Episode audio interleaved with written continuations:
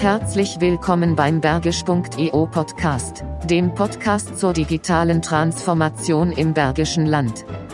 Unser heutiger Gast sagt, dass er Professor wurde, weil er ein praktischer Mensch ist. Der Schwerpunkt seiner Arbeit war und ist, der Unternehmer. Warum das Denken und die Vernunft für Unternehmer unerlässlich sind und warum die Betriebswirtschaftslehre heute viele Management-Lemminge produziert. Darüber sprechen wir, ganz im Sinne des Joseph Beuys Zitats Wer nicht denken will, fliegt raus mit unserem heutigen Gast, Professor Gerd Walger. Eure Gastgeber sind Tobias Dehler und Martin Meyer. Schickt ihnen Kommentare und Fragen an hallo@bergisch.eu. Dann mal los. Guten Tag, Herr Mayer. Guten Tag, Herr Dehler. Es ist soweit. Die nächste Folge Steht an, ganz genau. steht an. Bergisch.io Podcast. Heute wollen wir darüber sprechen, was es bedeutet, Unternehmer zu sein. Du bist einer. Ich bin einer. So ist das. Irgendwie sind wir da mal hingekommen. Ich weiß nicht, wie das bei dir war, ob es so ganz bewusst war oder doch mehr wie die Jungfrau zum Kinde. Äh, auf jeden Fall haben wir heute jemanden da, mit dem wir da, glaube ich, mal ein bisschen tiefer einsteigen können. Ja, ich habe ja schon gesagt, dass ich mich auf diese Folge äh, sehr freue, weil ich auch denke, dass ich sehr, sehr viel lernen werde. Wird sich sicher im Gespräch noch äh, herausstellen, dass ihr euch ja jetzt schon etwas länger kennt. Ähm, ja, und äh, ich freue mich sehr auf die nächsten 45 Minuten. Wollen wir mal gucken, ob wir die Zeitvorgabe dieses Mal halten? Sagen wir immer 45 Minuten. Ja, ich fange einfach mal an, unseren heutigen Gast vorzustellen. Er sagt von sich selbst, dass er Professor geworden ist, weil er ein praktischer Mensch ist. Und als praktischer Mensch hat er die Wirtschaftswissenschaftliche Fakultät an der Uni Witten-Herdecke im Jahr 1984 mitbegründet. Schwerpunkt seiner Forschung und Lehre dort war der Unternehmer.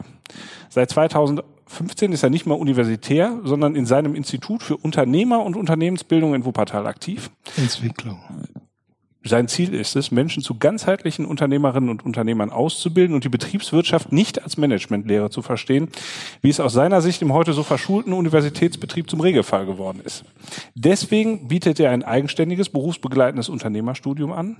Dort lässt er neben seiner akademischen Erfahrung auch die vielen praktischen Impulse aus seinen Tätigkeiten als Aufsichtsrat und aus der Beratung von vielen mittelständischen Unternehmen in den letzten 30, 35 Jahren einfließen. Heute sprechen wir mit ihm darüber, was Unternehmersein im Rahmen der Digitalisierung bedeutet. Ganz herzlich willkommen, Professor Gerd Walger. Vielen Dank für die Einladung. Schön, dass du da bist. Und ich muss eins vorausschicken, in der heutigen Folge bin ich nicht so ganz neutral, denn ich habe im Oktober 2016 selbst das Unternehmerstudium ähm, beim Gerd begonnen. Äh, ausgelöst durch eine kleine Notiz in der Zeitschrift der IHK Wuppertal. Und ähm, ja, das machen wir jetzt also anderthalb Jahre äh, schon zusammen, treffen uns einmal im Monat oder alle sechs Wochen äh, in einer kleinen Runde im Elisenturm und ähm, ich bin so begeistert, dass ich mich ein bisschen als Fanboy bezeichnen würde und ähm, äh, habe gesagt, die Inhalte sind so, dass wir sie auch unserem Podcast äh, Zuhörern äh, einmal vorstellen sollen. Das ist bisher noch nicht vorgekommen. Also, dass du das von dir selbst sagen würdest. Fanboy, also von daher. Ja, also ich, bin ja, ich, bin ja, ich, ich, bin, ich bin ja grundsätzlich auch so alt, dass ich mal erst nur von mir selbst begeistert bin. Ich hoffe, das ist nichts Anzügliches. Das ist, das ist nichts Das wird, sich, anzüglich. das wird sich im Laufe der Folge zeigen. Ähm, das ist sehr gut. Ähm, wie wird man als praktischer Mensch Ja. Professor? Ja, also ich wollte ja gar nicht Professor werden. Ich war Assistent in Wuppertal und als äh, äh, und es lag ein Kollege im, im Krankenhaus in Herdecke äh, und erzählte mir und meinem damaligen Chef, dass die da ein, eine Universität, eine private Universität gründen wollen oder gegründet haben und dass sie eine wirtschaftswissenschaftliche Fakultät machen wollten. Und wir sollten doch mal dahin gehen. Das haben wir dann gemacht. Äh, ich weiß nicht, ob ihr das Krankenhaus in Herdecke kennt. Die haben äh, in, in der obersten Etage haben die Räume, da kann man kann man sich unterhalten. Da traf sich immer die Vorbereitungsgruppe äh, äh, Ökonomie äh, einmal einmal im Monat und es gab immer vegetarische Erbsensuppe. Und da sind wir dann, äh, da sind wir dann so ein knappes halbes Jahr hingegangen und äh, am Ende dieses halben Jahres sagte dann Konrad Schilly, der Bruder unseres ehemaligen äh, Innenministers. Otto Schilly, ja. äh, Otto Schilly sagte dann zu meinem Kollegen und mir, so, ihr beide macht das jetzt. Und damit war diese Vorbereitungsgruppe beendet. und er sagte, ihr wisst ja, also die Universität ist nicht zu finanzieren. Äh, ob ich morgen noch euer Gehalt zahlen kann, weiß ich nicht. Ihr habt ein halbes Jahr Zeit äh, und dann muss es losgehen. Es gab gar nichts. Es gab zwei Schreibtische in einem Ruhrgebietshaus, in so einer Ruhrvilla. Und das war alles. Und in dem halben Jahr mussten wir uns ausdenken, wie das, wie das Konzept sein sollte. Mhm. Der Herr Schilly hatte nämlich kein, kein Konzept. Also mussten wir uns das ausdenken und wir mussten alles, äh, alles heranschaffen. Wir mussten uns auch ausdenken, wie wir Studenten auswählen wollten. Das war, wir hatten nämlich als erste die Möglichkeit, äh, Studenten auszuwählen, als erste Universität. Also mussten wir uns überlegen, wie wir das machen wollten. Und äh, wir hatten ja die Aufgabe von Herrn Herrhausen, dem damaligen Chef der Deutschen Bank, mhm. bekommen, äh, sozusagen zu sehen, wie eine Elite-Universität funktionieren kann. Weil der gesagt hat, also Deutschland braucht eine Elite, so wie die Franzosen die haben und die Engländer, äh, die eben dieses, dieses Land nach vorne bringt. Und das muss eben eine Leistungselite sein und keine Privilegienelite. Also war zum Beispiel bei der Auswahl von Studenten ja die Frage, wie kann man sozusagen Leute aussuchen, die die zukünftige Elite dieses Landes sein sollen. Eins war mir klar, was man nicht machen kann. Man kann nicht die bestehenden Kriterien benutzen, weil die sind ja vergangenheitsbezogen. Hm. Es soll aber zukunftsbezogen sein. Also habe ich gesagt, können die Kriterien nur im Kandidaten liegen und sie müssen im Kandidaten geborgen werden. Mhm. Das war schon mal die Härte für alle, die an diesem Auswahlverfahren teilgenommen haben. weil sie alle ihre Vor, weil sie mit all ihren Vorurteilen nichts anfangen konnten und das, was sie immer schon gedacht haben, wie so jemand sein muss, äh, über Bord werfen mussten. Also habe ich ein Auswahlverfahren äh, kreiert, in dem äh, die Auswahlkommission aus neun Leuten bestanden hat, und zwar fünf internen und vier externen. Es konnte jeder, der ein vernünftiger Mensch war, an unserem Auswahlverfahren teilnehmen. Und äh, diese Neuner-Gruppe hat sich dann aufgeteilt in drei, in drei Gruppen. Und die Kandidaten, die gekommen sind, sechs am Tag, äh, hatten in jeder Gruppe ein Dreiviertelstundengespräch. Und sie haben gleichzeitig mit unseren Studenten zusammen äh, das Mittagessen gekocht. Das äh, war, hatte nur einen Nachteil. Es hat dann im Laufe der Zeit immer eine rote Soße gegeben. die, Keine vegetarische Erbsen. Die, die, die durchaus unterschiedlich geschmeckt hat, aber, aber es war nicht so ein Glanzmoment. Und am Nachmittag haben wir dann so ein gruppendynamisches Spiel gemacht und dann wurden äh, dann hat sich die Auswahlkommission zusammengesetzt und äh, und dann habe ich gesagt, es geht jetzt darum, dass die unterschiedlichen Perspektiven, aus denen heraus jeder den Kandidaten wahrgenommen hat, zusammengetragen werden. Es geht also nicht darum, den Kandidaten zu bewerten, sondern das, was gesehen worden ist, reinzutragen, mhm. sozusagen, als, um, um eine Basis zu bilden für eine Entscheidung, die hinterher gefällt wird. Also hat jeder das, was er gesehen hat, erzählt. Und erst in einem zweiten Schritt haben wir dann auch nicht bewertet, sondern äh, nur entschieden, ob jemand einen Studienplatz bekommt oder nicht. Und dies haben wir in einer in, in einer freimütigen Willensentscheidung getan. Also das heißt, es ging im Wesentlichen um Mut und nicht um Macht oder Abstimmung. Mhm. Und äh, wir haben äh, wir haben dies einmütig getan. Okay. Also das heißt, es gab äh, nicht fünf, fünf gegen drei oder irgendwas, sondern jeder musste zustimmen. Okay. Das hat dann manchmal dazu geführt, dass wir erst äh, um 12 Uhr nachts nach Hause gekommen sind. Aber es, äh, es ist, glaube ich, den Kandidaten sehr gerecht geworden und jeder, äh, der an diesem Auswahlverfahren teilgenommen hat, war hinterher durchaus äh, überzeugt und zufrieden und hatte sowas meistens noch nicht erlebt. Mhm. Sowohl die, die die Auswahl gemacht haben, als auch die, die als Kandidaten gekommen sind. Mhm. Ich glaube, es ist eigentlich ein ganz schönes Beispiel dafür, ähm, wie du ähm, zumindest aus meiner Sicht sehr unkonventionell äh, mit vielen Dingen umgehst. Also äh, zu sagen, es geht hier eben nicht um die Macht und es geht nicht um, um, um eine Privilegienelite, sondern um eine Leistungselite und ähm, dass du da immer sehr auf den auf den Menschen bezogen bist. Und das ist ja eigentlich auch dann das, was ähm, deine äh, ja deine Arbeit ausgezeichnet hast. Also du hast ja ähm, in, in diesem Feld der Ökonomie ähm, dich eben nicht mit Controlling oder äh, äh, Restrukturierungsprozessen oder sonst irgendwas beschäftigt, sondern du hast ja den Mensch in den Mittelpunkt gestellt und da speziell den Unternehmer. Ähm, was ist da für dich der, der Hintergrund gewesen? Wie bist du da drauf gekommen? Oder was war der Auslöser?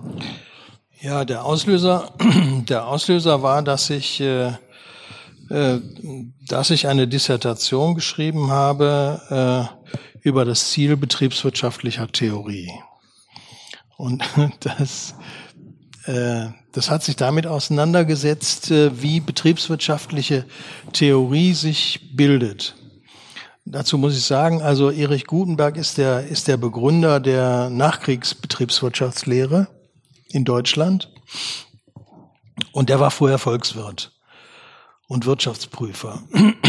Und äh, der hat eine Habilitationsschrift geschrieben, die hat 135 Seiten und mit der habe ich mich auseinandergesetzt. Und in dieser Habilitationsschrift hat er versucht, die Betriebswirtschaftslehre, die früher an den Handelshochschulen gelehrt wurde, äh, an die Universität zu bringen. Und er hat gesagt, um die Betriebswirtschaftslehre an die Universität zu bringen, muss die Betriebswirtschaftslehre einen Forschungsgegenstand haben. Ein Gegenstand, auf den sie sich beziehen kann. Und sein Gegenstand, den er sich ausge ausgewählt hat, war die Unternehmung. Und dann hat er in einem äh, langwierigen Prozess äh, versucht zu beschreiben, wie aus der realen Unternehmung dieser Forschungsgegenstand Unternehmung wird. Und das hat er so gemacht, indem er im Grunde den Menschen aus dieser Unternehmung aus, ausgegliedert hat.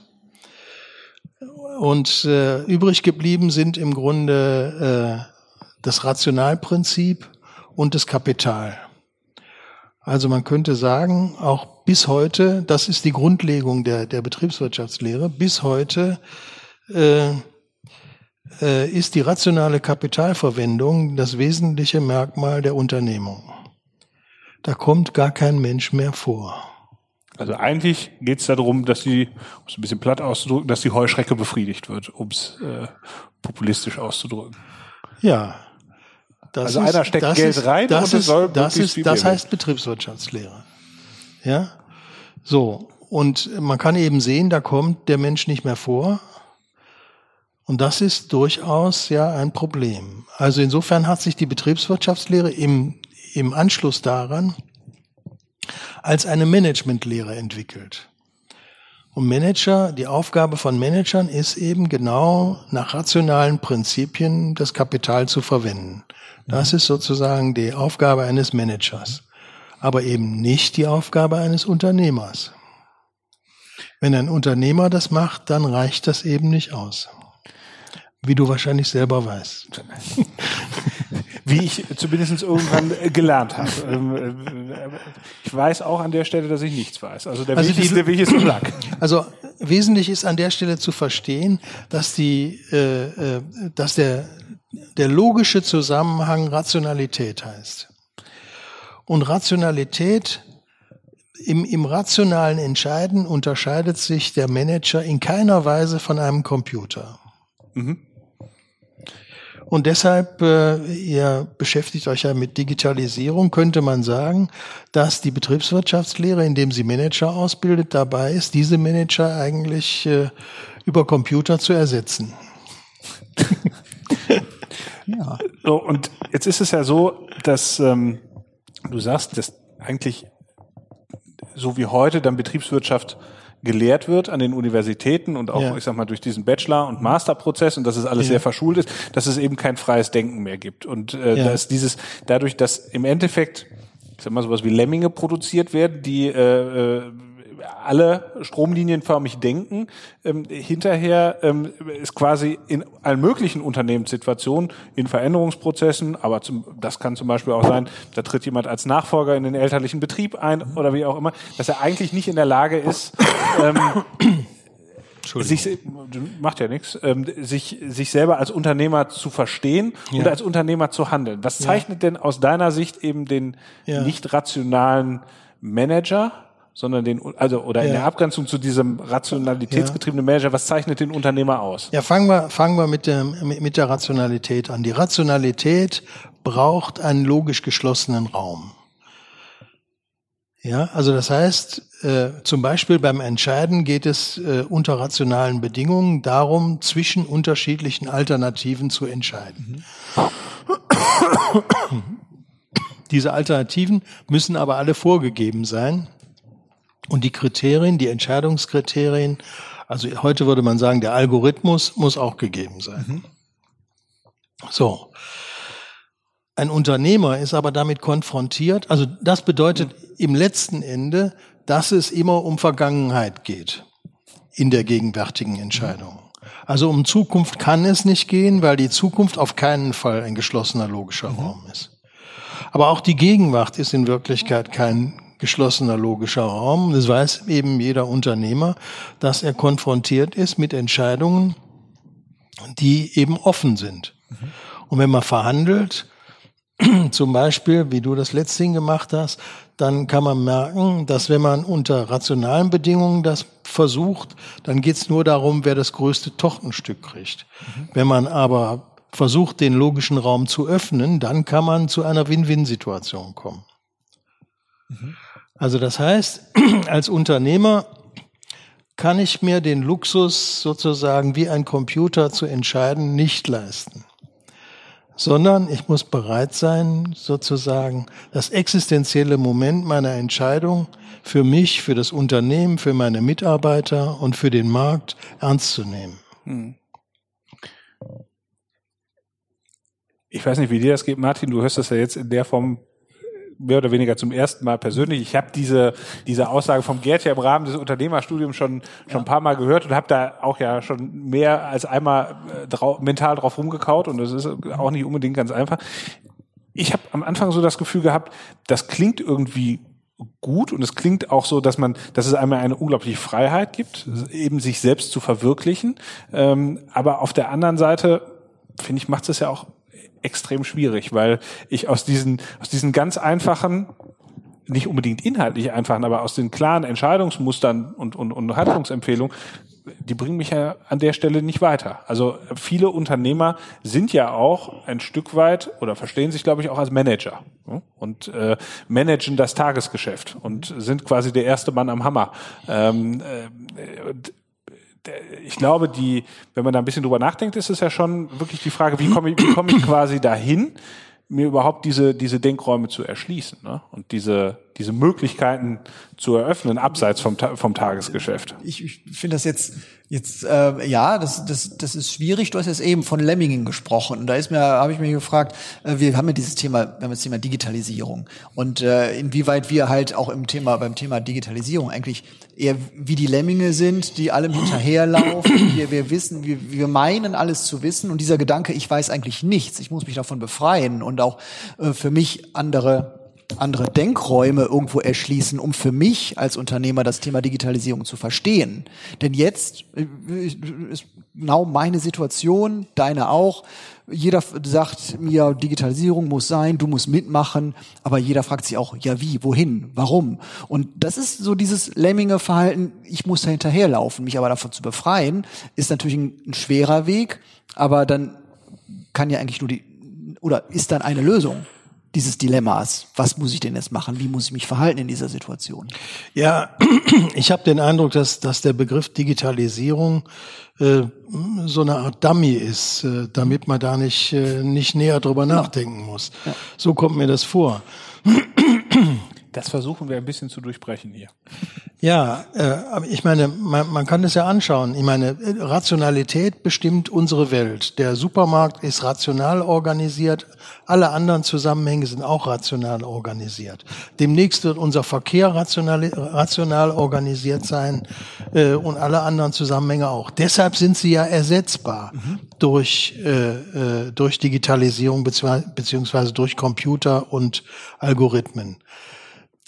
Nur in der Ersetzbarkeit, also da liegt eine große Chance, das ist ja nicht die Frage. Ja? Also ich liebe meine Möglichkeiten zu kommunizieren, ich liebe mein, mein iPad, ich liebe meine, meine Navigation, da muss ich nicht mit meiner Frau streiten, alles kein Problem. Ja? Nur äh, das Wesentliche ist ja, wir müssen bestimmen, wie die Zukunft aussehen soll. Und das lässt sich eben unter dieser Logik nicht veranstalten. Da muss ich mich eben trauen, aus der Zukunft heraus in die Gegenwart zu denken. Das ist aber genau entgegen der Denkrichtung, die eben die Rationalität vorgibt.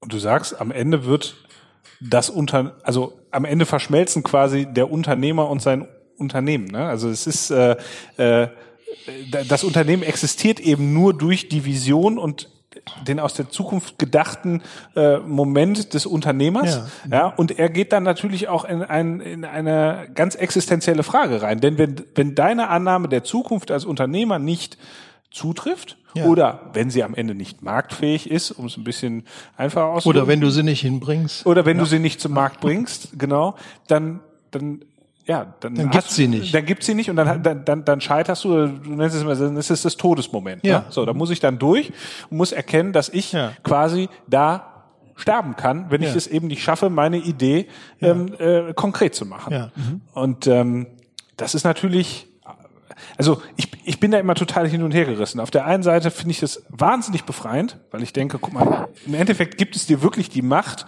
ähm, die Dinge so zu gestalten, wie ich sie haben möchte. Mhm. Ja, ich bin, ich bin mein eigener, ich bin der Kapitän meines Lebens und meines Unternehmens an der Stelle. Und auf der anderen Seite ist es einfach auch ein so großer Raum dann, wo man sagen muss, ja, da ist es auch, also da fällt es mir nicht leicht, die Entscheidungen alle aus der Zukunft heraus so zu treffen, ja. ähm, äh, dass ich dass ich die immer mit voller Inbrunst äh, gehen kann. Ne? Ja, das hat ja keiner gesagt, dass das leicht ist. Nee. Aber, aber, ja aber es gehört eben zu unserem menschlichen Leben dazu, dass das gelebt werden will und nicht verwaltet. Mhm. Das ist was anderes. Also unser Leben ist eben auf, auf Zukunft ausgerichtet, ob wir das jetzt wollen oder nicht. Wir kommen nicht auf diese Welt mit dem, mit dem äh, Katalog und der Beschreibung der Gebrauchsanweisungen, wie das Leben geht, sondern wir müssen das Leben uns erschließen. Das gehört zu unserem Menschsein dazu. Da kann man nicht meckern. Das ist halt so. Und dies tun wir eben alles im Angesicht des Todes, weil wir eben nicht unsterblich sind. Mhm. So, und jetzt sagst du ja, okay, also das, was, was heute gelehrt wird, Betriebswirtschaftslehre haben wir darüber gesprochen, das ist es eben nicht, was, sondern es ist eben dieses, sondern es ist eben das Selberdenken. Wenn ich Unternehmer sein will, reicht, reicht die Managementlehre nicht aus. Die ist hinreichend, um bestimmte Dinge zu verwalten, darüber haben wir ja schon gesprochen, aber sie ist sie ist notwendig, um bestimmte Dinge zu gestalten, äh, gestalten in unserer Welt heutzutage, mhm. aber sie ist nicht hinreichend, um die Zukunft zu machen.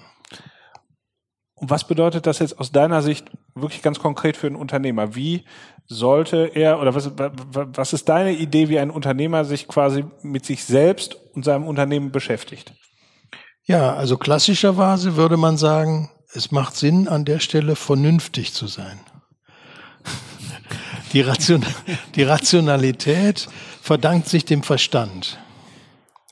Und die Vernunft verdankt sich dem menschlichen Wesen. Also das heißt,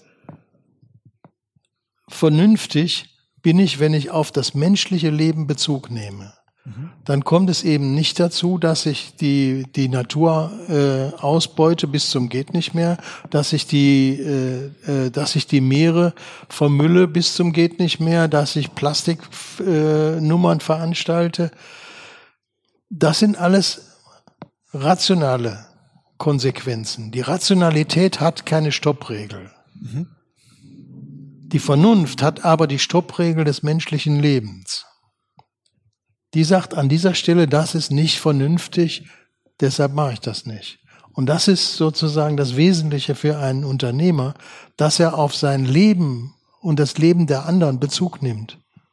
Das heißt, dass er seinen eigenen moralischen Kompass ja, wenn er, wenn er ein moralischer Mensch ist, ja. Wenn er ein vernünftiger Mensch ist, würde das auch reichen. Okay.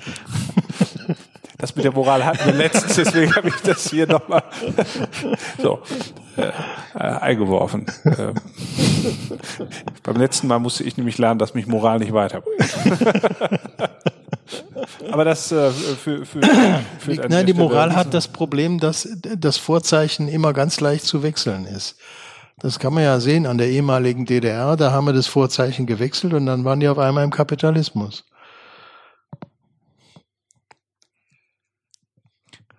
Werte sind, also wir haben ja die Vorstellung, Werte hätten eine Stabilität, haben sie aber nicht wirklich. Sondern Werte bestimmen sich immer aus dem Lebenszusammenhang und auch aus dem Kontext, in dem sie vorkommen. Im Gegensatz dann zur Vernunft, die die Vernunft muss das immer wieder sozusagen nachdenken, ob es ja. vernünftig ist. Genau. Und das heißt, die Vernunft liegt eben auch bei mir selbst und die Moral ja. liegt quasi im Außen. Ja, die Moral ist sozusagen so eine so eine eingefrorene Vernunft, scheinbare Vernunft, ja, aber äh, die erhält sich. Vernunft will eben immer wieder in Frage gestellt sein und will sich immer wieder äh, äh, im Denken realisieren.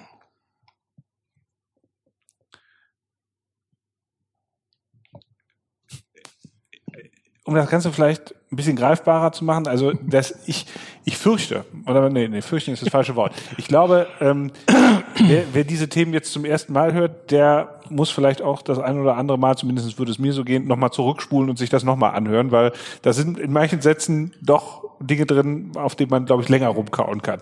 Zumindest ist es mir so gegangen. Vielleicht war ich auch einfach nicht schlau genug. Ähm, äh, wenn jetzt heute jemand zu dir kommt und sagt, ich möchte ein Unternehmen gründen. Ja. Also ich sag mal, es gibt ja vielleicht so drei Situationen, über die man vielleicht ein bisschen sprechen könnte. Also jemand, der, der ganz neu anfangen will, ja. ähm, ähm, jemand, der in eine Nachfolgesituation kommt ja. und jemand, der so wie Martin und ich irgendwo so mittendrin ist. Ja. Ähm,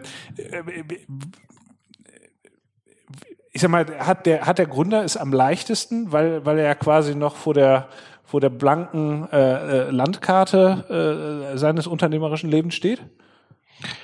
Ja, das ist Geschmackssache. Es gibt Menschen, die mit dem weißen Blatt Papier gut umgehen können. Es gibt auch Menschen, die vor dem weißen Blatt Papier Angst haben.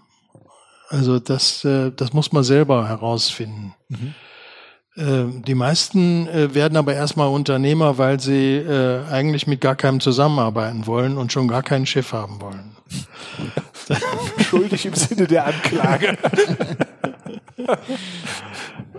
und sehen sich dann genötigt, äh, äh, dass sie äh, äh, sich was ausdenken müssen, also eine Idee entwickeln müssen und dass sie äh, seltsamerweise die am Markt äh, äh, platzieren müssen und äh, das Okay sozusagen der Marktteilnehmer bekommen müssen und dass sie dann auf einmal Kunden haben und dass sie dann auf einmal Lieferanten haben und dass das ganze Elend dann erst recht losgeht. Ja der zweite Fall ist ja so, der Nachfolger oder die Nachfolgerin, die ja. kommt ja jetzt eben, die hat eben kein weißes Blatt Papier, sondern die kommt irgendwo rein, wo im ja. schlimmsten Fall schon fünf Generationen vorher ja. gesagt haben, wie das alles funktioniert und die vielleicht auch noch sowas, äh, auch sowas eingefrorenes wie diese Moral produziert haben, nämlich äh, das ist hier aber so. Das haben wir schon immer so gemacht. Mhm. Und ähm, die soll, da soll jetzt jemand kommen, der ist vielleicht äh, Ende 20, Anfang 30 und der merkt, okay, die Märkte ticken heute anders, äh, Absatzkanäle haben sich verschoben, also all die Dinge, die jetzt vielleicht näher mit ja. Transformation zu tun haben. Ähm, und wir sind da eigentlich gar nicht drauf eingerichtet und ja. hat aber gleichzeitig so die Generation vor sich im Nacken. Teilweise nur noch auf Ölgemälden und teilweise äh, konkret im, in Form ja. von, von Mutter oder Vater. Ähm, ja. wie, wie geht das da mit der unternehmerischen Idee? Ja, also äh, der Begriff der Nachfolge ist schon mal ein sehr problematischer Begriff, weil äh, der nahelegt, man könnte dem Vorgänger nachfolgen. sozusagen so weitermachen, wie der das gemacht hat. Unternehmen sind aber in der Regel, also zumindest Familienunternehmen sind in der Regel äh, von den jeweiligen Personen, die die Unternehmer äh, sind, geprägt. Das heißt, äh, auch das Unternehmen ist auf den Unternehmer geprägt und das heißt, man kann das gar nicht einfach übernehmen, sondern äh, man ist eigentlich genötigt, das Unternehmen neu zu denken und zu seinem eigenen Unternehmen zu machen. Das ist eine Herausforderung, äh, auf die die meisten Nachfolger nicht vorbereitet sind.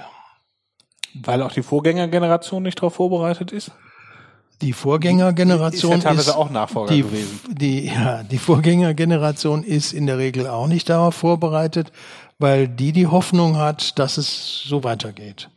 Weil sie ja genau weiß, wie es geht und weil sie damit erfolgreich gewesen ist äh, und weil sie das sozusagen aus der Vergangenheit heraus äh, so perpetuieren will. Zumal, also das ist äh, auch wieder das, das, das Bild der Lemmingen. Also ich folge jemandem. Also ich ja. denke nicht selbst nach. Ich äh, frage auch nicht die Vernunft, sondern ich folge. Und ähm, ja. das kann ja nur in ganz wenigen Fällen auch wirklich gut gehen auf Dauer. Das, das kann nicht gut gehen, weil äh, jeder kann ja nur das aus seinem Unternehmen machen, was bei ihm sozusagen veranlagt ist. Also äh, wenn jemand, wenn jemand ein begnadeter Verkäufer ist oder ein begnadeter Erfinder, dann wird eben das Unternehmen ein, ein äh, Unternehmen sein, was Erfindungen macht und was sie gut verkaufen kann. Und wenn, äh, wenn jemand Controller ist, dann wird er eben aus dem Unternehmen ein Controlling-Unternehmen machen müssen, was äh, vielleicht äh, äh, das Unternehmen größer machen kann, aber eben die Innovationen fehlen. Und dann gibt's ja noch die Typen wie den Martin und mich. Die ja. haben irgendwann mal angefangen. Ich bin gespannt. Ja. Die, die haben irgendwann mal angefangen. Ja. Beziehungsweise bei Martin ist es so, ja, du, Martin hat eben nicht gegründet, er ist eigentlich Nachfolger, nicht in einem familiären Zusammenhang, aber du bist irgendwann als Gesellschafter bei dir genau. im Unternehmen äh, eingetreten. Ich habe ja. irgendwann mal, mittlerweile halt auch vor zehn Jahren angefangen, deswegen würde ich mich jetzt nicht mehr so ganz als Gründer empfinden. Mhm. Ähm, da, das Blatt ist schon nicht mehr so ganz weiß, ja. aber ich kann eben auch nicht meinen Vater dafür beschimpfen, dass die Firma Mist ist, weil er sie mir so hinterlassen hat, ja. sondern alles, was Mist ist, habe ich selber fabriziert mhm. oder zugelassen. Mhm. Ähm, und auch da ist ja so eine, die Frage, ähm, ja, wie, oder sagen wir mal, diejenigen sind wahrscheinlich finde ich, in einer besonderen Situation, weil sie sich am stärksten selber in Frage stellen müssen. Ne? Also der, der Nachfolger kann eben, ja. wenn, wenn er schafft zu erkennen, wie er selber ist und seine Stärken ins Unternehmen zu tragen, dann ist er genauso wie der Gründer quasi in so einem Anfangsmoment. Und derjenige, der irgendwo schon in so einem Mittelspiel ist, der hat das, was nicht funktioniert hat, eben selber produziert und, und ja. muss dann damit auch selber aufräumen. Ne? Ja, also die im Mittelspiele, äh, bei denen ist es meistens so, Unternehmer haben in den seltensten Fällen, äh, sagen wir mal, viele Freunde, wenn überhaupt. äh, und das heißt, äh, ihnen geht an vielen Stellen die Außenperspektive abhanden. Erst recht, wenn man mal zehn Jahre so ein Unternehmen gemacht hat äh, und die Mitarbeiter immer freundlich äh, ergriffen Kopf nicken, wenn der Chef reinkommt. Äh, da fehlt ja das Korrektiv mhm. im letzten Ende. Und da fehlt sozusagen äh, die Außenperspektive. Und äh, deshalb ist es eigentlich für, für Unternehmer in, in diesem Mittelspiel ganz sinnvoll, dass sie so eine Art Sparringpartner haben, mit dem sie die Dinge bereden können, der möglicherweise aber auch Hinweise gibt, dass das eine oder andere vielleicht äh, schief läuft oder noch möglich ist. Hm. Und wenn es um Wachstum geht, dann äh, äh, kommt man eben auch im, gerade im Mittelspiel an so Wachstumsgrenzen, die man auf einfache Weise nicht überschreiten kann, weil man sowas wie, äh, wie einen qualitativen Sprung machen muss. Und dazu äh, wäre es nicht schlecht, wenn man Hilfe hätte. Mhm. Und da gilt es ja auch die richtige Hilfe zu identifizieren. Also ja. äh, wer wer bringt mich da wirklich weiter und ja. äh, wer liest mir gegebenenfalls auch nur Ratschläge vor, die er äh, in irgendeinem guten amerikanischen Buch gefunden hat. Das, äh, ähm, ja.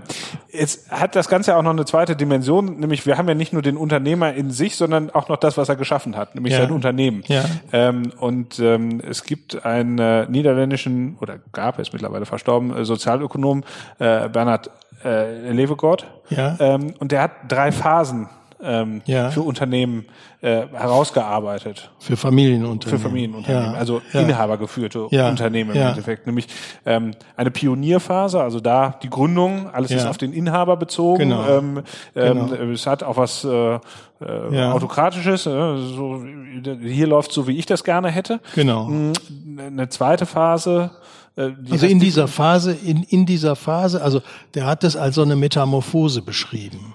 Ja, also als eine Formveränderung. Und äh, äh, er beschreibt diese erste Phase so, dass der Gründer eben äh, alles auf sich prägt, sage ich jetzt mal, äh, und aber im Laufe der Zeit und im Laufe des, des Wachstums, wo er immer größer wird, er selber äh, sozusagen zur Behinderung wird sozusagen zum, äh, äh, zum Pfropfen, äh, durch den alles durch muss, aber nicht mehr durchgeht.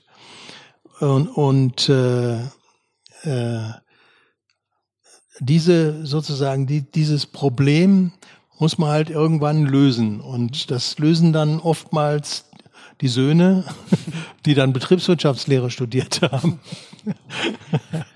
äh, mit der zweiten Phase und die heißt äh, achso, das ist die Definitionsphase. Es ist, es ist auch noch, es ist gleichzeitig äh, Abschlussprüfung. Ja. ja. Die Differenzierungsphase. Toi, toi, toi. Die heißt, die heißt Differen die heißt Differenzierungsphase. Definitionsphase ist Quatsch. Differenzierungsphase. Also weil es jetzt auf einmal um Differenzen geht und Unterscheidungen und Systematik. Ja. Also werden Strukturen im Unternehmen eingezogen. Ja, jetzt werden, jetzt werden Strukturen eingezogen, jetzt wird äh, eine Kostenrechnung eingezogen, jetzt wird ein vernünftiges, äh, eine vernünftige Budgetierung gemacht. Jetzt gibt's auf einmal Arbeitsverträge und da gibt's äh, äh, Formulierungen, wer wann welches Auto fahren darf und so weiter und so fort. Alle möglichen Regelungen werden eingeführt.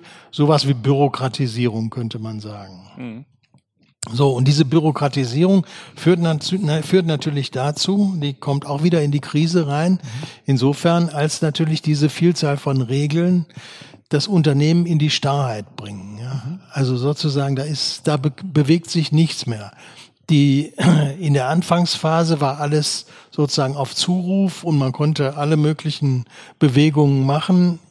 In der Differenzierungsphase entsteht Erstarrung man kann nur noch, man soll nur noch den Regeln folgen und das Unternehmen kommt dadurch eben auch in Schwierigkeiten.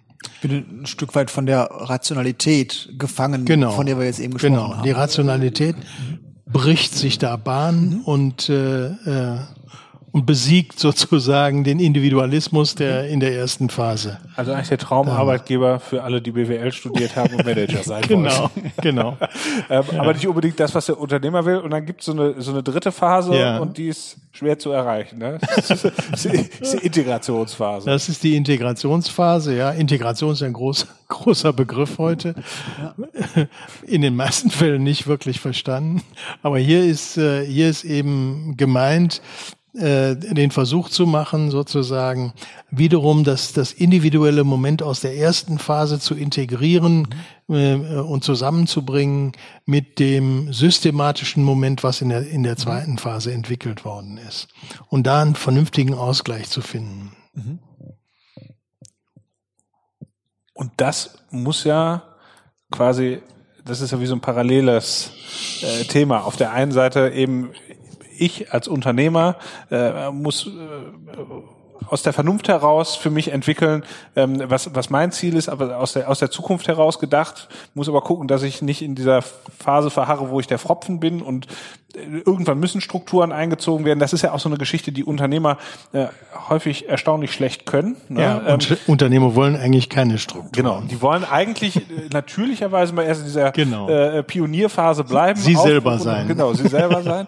ähm, das hatten wir auch in der in der Folge mit der äh, Inga Bauer, ähm, die mhm. ähm, äh, als sie angefangen hat, ihr elterlichen Betrieb als als als Nachfolgerin umzubauen, hat Teile des Unternehmens verkauft, also Produktion aufgegeben. Mhm. Und hat, hat dann einen Geschäftsführer eingestellt äh, oder beziehungsweise hat einen ihrer Mitarbeiter zum Geschäftsführer gemacht und mhm. einfach aus dem Hintergrund, weil sie gesagt hat, ich will mich eben um mein Unternehmen kümmern, ich will am Unternehmen arbeiten, ähm, ich will an meiner Vision arbeiten und ich möchte ähm, äh, mich eben nicht darum kümmern müssen, jetzt die Urlaubsanträge noch weiter zu genehmigen ähm, und oder eben an der Stelle der Pfropfen zu sein, der das, äh, der, der die Entwicklung äh, mhm. aufhält. Und ich glaube, das ist ja eine Geschichte, die ja auch, wenn ich das richtig verstanden habe, die, das fällt ja auch häufig dem Team schwer. Denn die einen sind ja zu einem Pionier dazugekommen und waren eben froh, dass sie auf Zuruf Dinge tun konnten. Das ja. heißt, man ist relativ flexibel, ähm, äh, man ist im Regelfall wahrscheinlich auch noch per Du und mhm. ähm, ja. man kann auf die ganzen individuellen Bedürfnisse sehr gut ähm,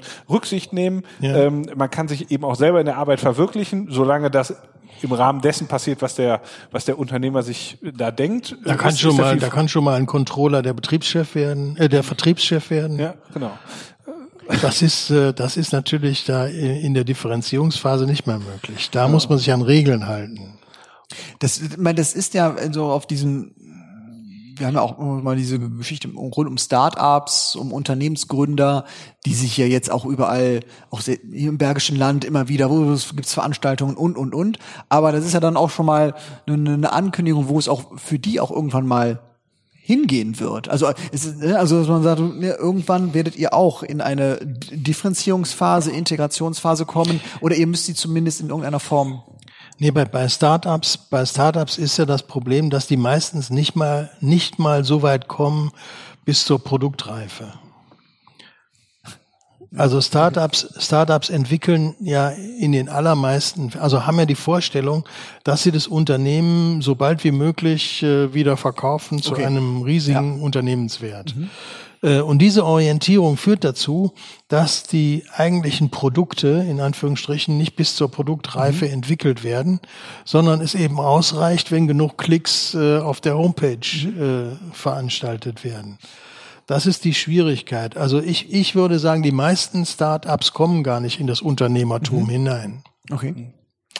Nicht, was du gerade meinst, aber schon, dass man sich als Unternehmer eben auch darüber bewusst sein muss, oder wenn man das Thema eben vom Ende her denkt, äh, dass einem klar sein muss, ich kann in dieser Pionierphase verharren, ähm, äh, aber das führt einfach zu einer, zu einer erheblichen Limitierung in der, äh, in der Entwicklungsmöglichkeit des Und das Wachstum ist dann begrenzt. Das ja. Wachstum ist begrenzt. Ähm, das heißt, wenn ich mehr möchte, werde ich nicht darum herumkommen, in die nächste Phase zu gehen. Aber das ist ja auch das, was du eben gesagt hast. Am Ende ist das Unternehmen eben so, wie der Unternehmer ist. Ja. Ähm, und wenn du, wenn du es selber nicht schaffst, dich über die Pionierphase hinaus zu entwickeln, oder wenn du das nicht möchtest, also muss ja gar, so gar nicht wertend an der Stelle, dann ist da eben dann auch, auch Ende. Ne? Es gibt quasi ja. natürliche Barrieren, die ich vorher erkennen kann und wo ich mir eben auch in meiner unternehmerischen Idee überlegen kann, will ich die ja. ähm, umschiffen und habe ich eine Idee, wie ich damit umgehe oder lasse ich es eben bleiben und ja. tu es oder lass es, aber alles hat seine Konsequenzen und, und, und lebt dann damit. Ja. Ne? Wir, wir haben ja jetzt eben ähm, halt über, über, über ähm, Algorithmen gesprochen. Also was ich mich jetzt frage, wenn ich so eine Unternehmensentwicklung sehe, Digitalisierung, also ich sage jetzt mal in Anführungsstrichen überspitzt, die Herrschaft von Algorithmen, mhm. vereinfacht die ein Unternehmen, eine Unternehmensentwicklung, die Digitalisierung, oder erschwert sie sie mir als Unternehmer vielleicht sogar? Ja, in diesem, in diesem, in diesem, in der Differenzierungsphase hat die durchaus ihren, ihren Ort, ja. Mhm. Und äh, äh, also Digitalisierung ist ja nicht äh, per se irgendwas Schlechtes. Genau. Überhaupt nicht, ja. Also äh, und und äh, äh, also alles, was ich eben unter rationalen Zusammenhängen veranstalten kann, mhm. dazu kann ich das alles brauchen. Das ist ja gar keine Frage. Mhm. Der Punkt ist ja alles, was eigentlich heute an Managementtechniken gelehrt wird an den Universitäten, ist ja im letzten Ende über Digitalisierung alles äh, äh, und Algorithmen alles aufzuheben. Also das heißt, äh, da Manager braucht man wahrscheinlich in zehn Jahren gar nicht mehr. Da, Siehste? da haben wir es. Gut, dass du Unternehmer bist. Gut, dass ich Unternehmer bin und auch in, einem, äh, in der Werbung arbeite, also wo auch mal das Irrationale durchaus häufig eine Rolle spielt. Auch mal was Kreatives auch mal was vielleicht. Kreatives kommt, ganz genau, ganz genau. Das ist schön. Wir machen nichts Kreatives, wir machen nur Irrationales. Ja, nur irrational kreativ, das, genau. Das, das, Muss das sein. vielleicht auch mal ein interessanter Ansatz, um da. Ja, äh, das ist ja das Interessante, Ja. ja, dass das, äh, das Irrationale bestimmt sich ja vom Rationalen her. Stimmt. Ja, okay. Also du bist Ja, ja, wahrscheinlich ja. gar nicht irrational, sondern so wie du bist. Das stimmt dann wohl. Ja, ja, genau. Ich, ich muss da noch mal drauf rumkauen, wie der Tobias es eben schon sagte. Ja, ja. Super. Ähm, ich habe es eben schon mal gesagt, das, was du hier über das Unternehmertum sagst, das ist ja wirklich sehr, sehr grundlegend und erfordert viel eigenes Nachdenken und, ähm, Und Persönlichkeit. Persönlichkeit und im Endeffekt die Bereitschaft zur Verantwortung. Ja. Nämlich Antwort zu Ja. geben, was will Ja. ich, wofür stehe ich. Ja. Ähm, Und die, und die Freiheit zu, sich zu nehmen, ja. Freiheit ist etwas, was man sich nehmen muss. Und das ist so gesehen ja, bist du kein Freund von Tipps und Tricks und, und, und Lebensratgebern und dem äh, äh, hier sind zehn Dinge und morgen geht's deinem Unternehmen besser ähm, Ja. äh, Thema. Ähm, aber um das Ich habe jetzt gedacht, Komma, aber trotzdem.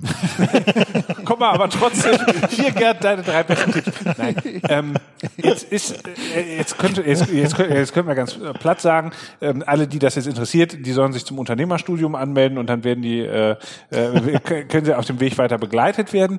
Ähm, das ist aus meiner Sicht übrigens eine totale äh, Empfehlung, ähm, sollten wir auch in die Shownotes packen, äh, unternehmerstudium.de ähm, äh, und äh, da kann man auch mal ein Gespräch mit dem Gerd vorher führen und äh, mal austesten, ob das zu einem passt oder nicht.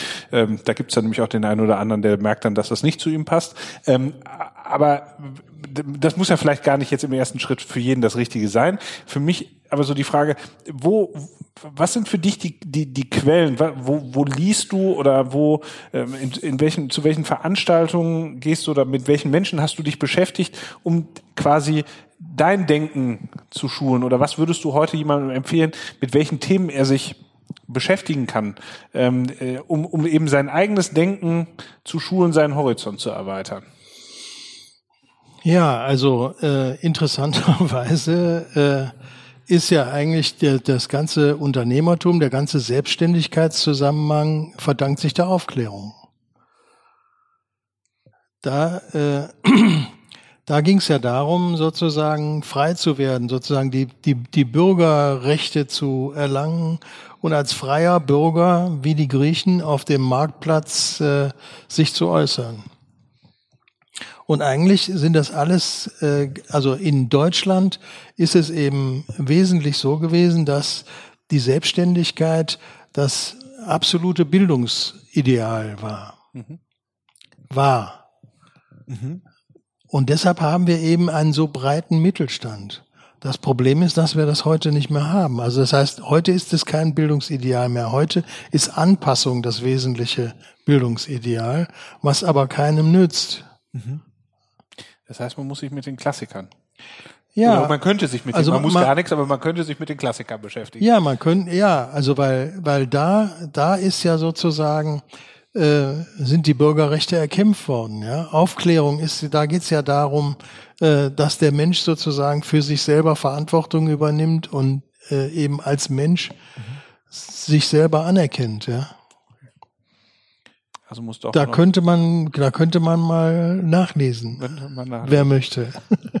bisschen, bisschen kann. Es ist vielleicht ein bisschen zu viel, aber, aber äh, in der heutigen Zeit findest du eben, da findest du halt so Rezepte, so jetzt helfe ich mir selbst oder so, aber das, äh, das nützt ja nicht wirklich.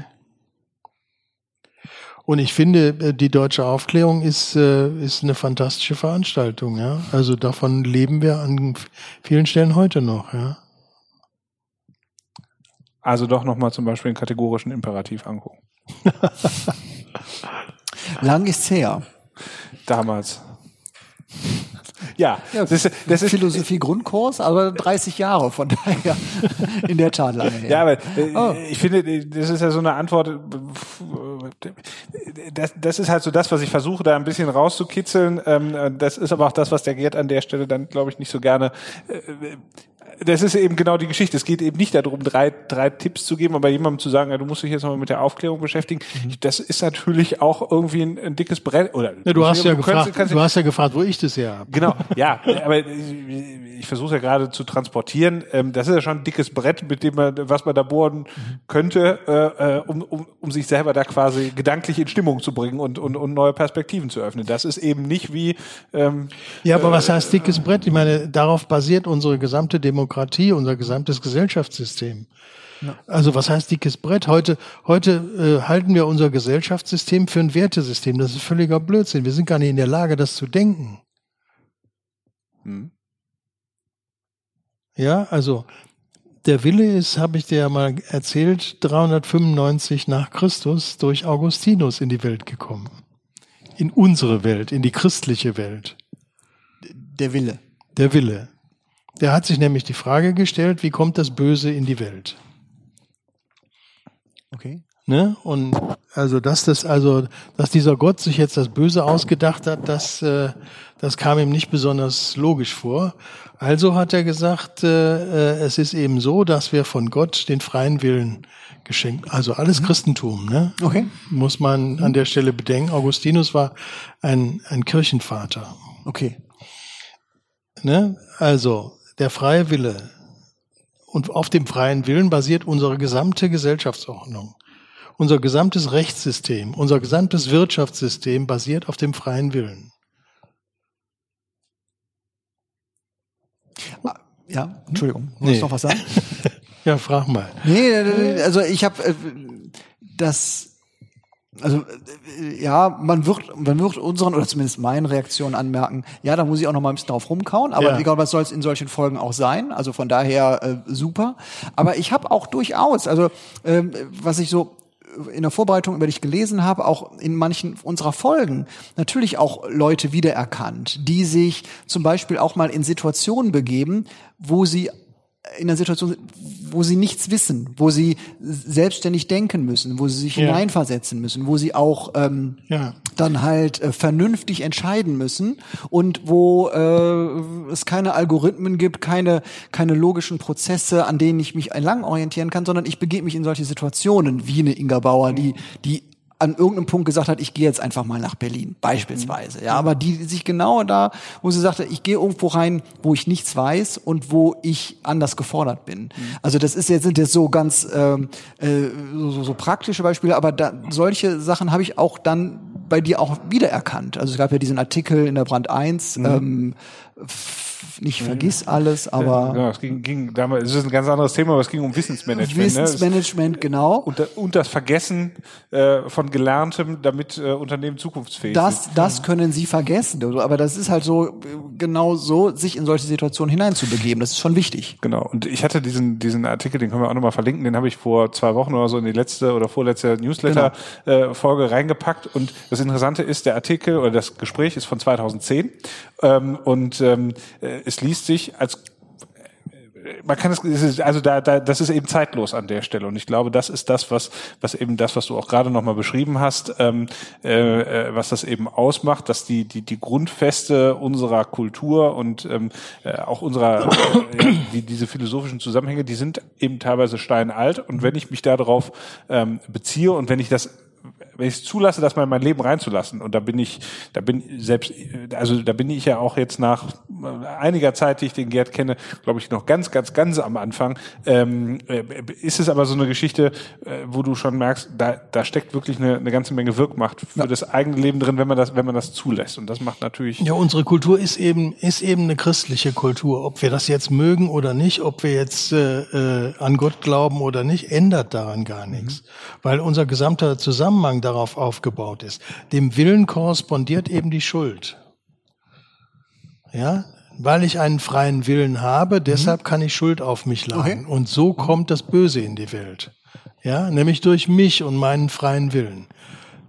So ist die christliche Vorstellung, die bis heute gilt ja. bei uns. Also der Richter, wenn du vor den Richter trittst, wird der Richter versuchen herauszufinden, was dein Wille war. Mhm. Ja, so. Und wenn dein Wille war, den anderen umzubringen, dann ist das Mord. Und wenn es nicht dein Wille war, dann ist es eben kein Mord. Ja, Genau, und wenn du, okay. und wenn du Alkohol getrunken hast, dann ist eben dein, dein Wille beeinträchtigt, dann kriegst du da äh, Rabatt. So ist das. Ja? Am, Ende ist, am Ende klingt das dann alles ganz einfach. Nein. Der, der, der, Aber also- doch, also es hat, es hat so Situationen gegeben, wo der Gerd gesagt hat, naja, und der Rest ist ja dann nur noch Rechnen. Ja, äh, genau, genau. Da warte ich noch drauf. Genau, also äh, da, äh, Ja, aber also äh, nehmen wir mal das Beispiel von von äh, von Gündoğan und und Özil, ja. Also wir erwarten, also der der Marcel Reif äh, hat das bei Markus Lanz genau gesagt. Also eigentlich hätten die ja da sagen müssen, also das war ein Fehler. Und wenn die das gesagt hätten, dann wäre die Diskussion beendet gewesen. Ne? So denken wir. Schuld, Schuldanerkenntnis, Buße, Vergebung. Ne? Wir sind eben Christen. Jetzt sind die beiden aber gar keine Christen. Die haben weder einen Willensbegriff noch einen Schuldbegriff. Die können auch gar nicht, die können den Fehler gar nicht büßen. Okay. Aber wir projizieren auf die sozusagen unseren Zusammenhang Ja, stimmt. Ja. äh, und erwarten, dass die sich so verhalten. Das kann aber nicht funktionieren. Wenn man keinen Willensbegriff hat, keinen freien, die haben den eben, die haben den eben gemacht, weil das sozusagen in ihrem, also in ihrem Regelzusammenhang so war. Und die kommen da nicht einfach raus. Wenn du keinen Willen hast, kannst du dich ja nur noch an Regeln halten, sonst gibt's ja keine Chance. Ja. Deshalb so, und im, im, im Islam gibt's eben nur Regeln, die du erfüllen musst. Bei, bei den Juden gibt's auch Regeln, an die du dich halten musst. Deshalb gibt's in, in New York diesen Faden äh, äh, um, die, um die Häuser, wo die genau wissen, am Sabbat kann ich nicht weit, darf ich nicht weitergehen. Ja. Also, wobei die Juden mit den Regeln anders umgehen, sozusagen trickreicher. ja, das kommt Ja? ja, auch, mal, äh, auch beim Islam, glaube ich, ein bisschen auf die Auslegung manchmal an. Ne? Ja, deshalb gibt, deshalb kämpfen die um die Auslegung, weil es, weil die Auslegung das Wesentliche ist. Okay. Bei uns ist aber das Wesentliche der freie Wille. Deshalb, ähm, wenn wir aber den auf andere Kulturen legen, dann ist das Blödsinn. Also wenn du zum Beispiel nach China gehst und mit Chinesen einen Vertrag machst, ne? Vertrag besteht aus zwei gleichlautenden Willenserklärungen. Wenn du mit denen einen Vertrag machst, dann bedeutet das für einen Chinesen gar nichts. Richtig. Weil der hat gar keinen Willensbegriff und der hat auch keinen Schuldbegriff. Und wenn der das nachmacht, was du, was du mühsam dir erarbeitet hast, dann hat er da gar kein Schuldproblem mit. Ja. Verstehst du? Also, wenn aber die meisten nach China gehen, meinen sie, ja, wir machen einen Vertrag und in dem Vertrag ist ja alles geklärt und dann hält er sich da dran. Aber wenn ich keinen Willensbegriff habe, dann brauche ich mich daran nicht halten. Dann ist es halt, ja? Da ist das Plagiat ja dann sogar eine Anerkennung. Ja, Ne? natürlich ist das Plagiat eine Anerkennung, weil da geht's darum, sozusagen, wenn ich den anderen übers Ohr haue, ist das nur ein Beweis meiner Originalität. Das ist eben eine andere Kultur. Aber wir nehmen immer unsere Kulturen, legen die auf alles mögliche andere drauf und schneiden an der Seite ab und dann muss der so sein, wie wir denken. Aber das hat eben damit zu tun, dass wir unserer Kultur gar nicht, gar nicht mehr äh, ansichtig sind. Tja. Alles gut. Ich muss sagen, ich fand's sehr faszinierend. Ich muss allerdings auch sagen, wir sind mal wieder dabei, einen Längsrekord aufzustellen. Und ähm, Das äh, vielleicht, vielleicht äh, hören wir, bekommen wir auch diesmal wieder Feedback, ähm, äh, worüber wir uns übrigens immer freuen würden. Hallo at bergisch.io ist die E-Mail-Adresse. Ähm, und ähm, vielleicht kommt der Gerd auch einfach nochmal wieder und dann äh, machen wir noch eine zweite Folge, die, äh, die vielleicht dann noch tiefer einsteigt. Ähm, vielleicht sagt ihr auch, was war das denn? Das haben wir alles überhaupt nicht verstanden, was der Mann da erzählt hat. ähm, äh, erzählt jetzt wieder was von Technik. Ähm, dann äh, äh, ist das auch so. Da äh, können wir mal gucken.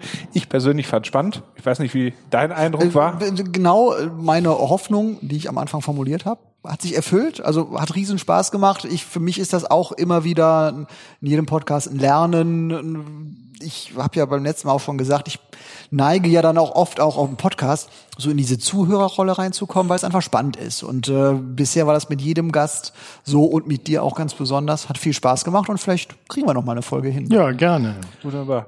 Gerd, ganz herzlichen Dank, dass du da warst. Ähm bevor. Martin, genau, bevor. Wenn ich sonst von nix. Nein, äh, auf jeden Fall, jeder von unseren Gästen bekommt die mittlerweile berühmte hey. Bergisch IO-Tasse. Vielen Auch Dank. an dich, vielen Dank. Schön, dass du da warst, dass du dir die Zeit genommen hast und bis demnächst mal. Ja, herzlichen Dank. Wir danken. Es hat Spaß gemacht. Jetzt müssen wir ein bisschen nachdenken. Müssen wir nochmal, das haben wir in den letzten Folgen nicht gemacht, nochmal auch einen Hinweis auf unser Bergisch EO, auf unsere Digitalisierungslandkarte geben. Den sollten wir geben. Wer es geschafft hat, jetzt diese sehr lange Folge bis zum Schluss zu hören, der sollte dringend jetzt als nächstes nochmal auf bergisch.io gehen. Ganz praktisch, ganz pragmatisch sich eintragen. Genau, sich eintragen, mal gucken, was da schon alles los ist und das Thema weiter in die Welt tragen. Wir Ganz würden genau. uns freuen. Alles klar. Martin, ich danke dir und sag bis Strackes. Auf Wiederhören. Das war's für heute. Vielen Dank fürs Zuhören. Wir freuen uns immer über Feedback an hallo@bergisch.io. Wenn's euch gefallen hat, wären wir euch für eine 5-Sterne-Bewertung über eure Podcast-App dankbar. Bis zum nächsten Mal.